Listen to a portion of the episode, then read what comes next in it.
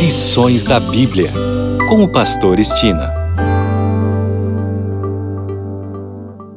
Olá, aqui é o Pastor Estina no seu programa Lições da Bíblia.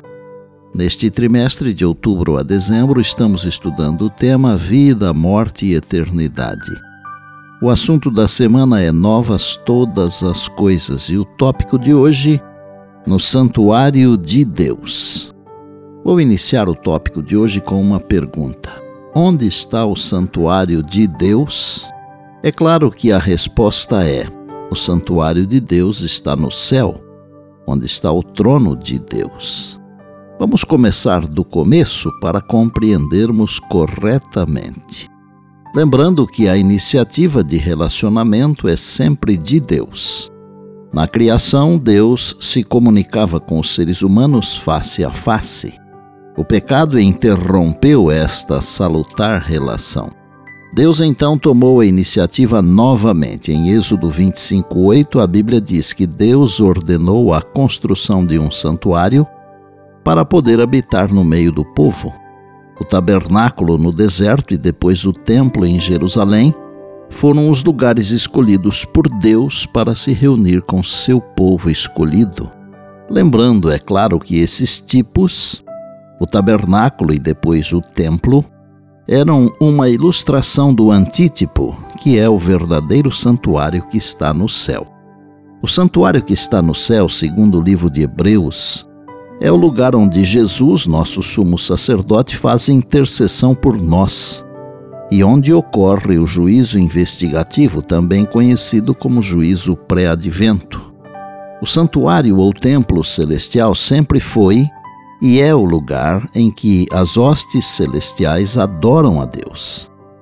Mas com o surgimento do pecado, esse santuário se tornou também o lugar de onde a salvação é oferecida à humanidade. Quando o problema do pecado não mais existir, o santuário celestial voltará a desempenhar sua função original. Pode haver uma aparente contradição entre Apocalipse 7, 14 e 15 e Apocalipse 21, 22.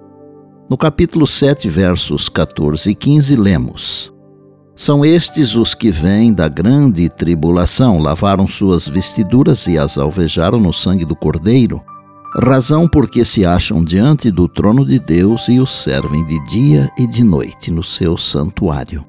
Já em Apocalipse 21, versos 21 e 22, o mesmo João diz: A praça da cidade é de ouro puro, como vidro transparente. Nela não vi santuário, porque o seu santuário é o Senhor, o Deus Todo-Poderoso e o Cordeiro. Assim que o pecado deixar de existir para sempre e todo o mal for banido do universo, os salvos continuarão adorando e louvando a Deus e ao Cordeiro por toda a eternidade. A ênfase de João em Apocalipse 21 é que o santuário da Cidade Santa é o Deus Todo-Poderoso e o Cordeiro.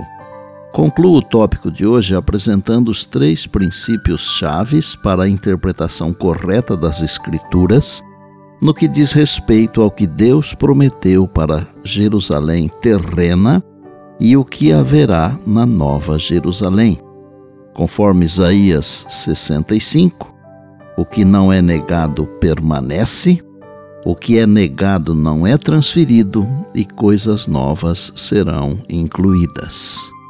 E lembre-se do que disse Jesus: Passará o céu e a terra, porém as minhas palavras não passarão.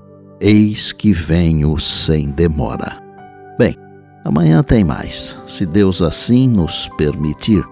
E disse Jesus: Examinais as Escrituras, porque julgais ter nelas a vida eterna. E são elas mesmas que testificam de mim. João 5,39. Eu sou o Pastor Estina e este é o seu programa Lições da Bíblia. Diariamente com você pela graça e misericórdia de Deus.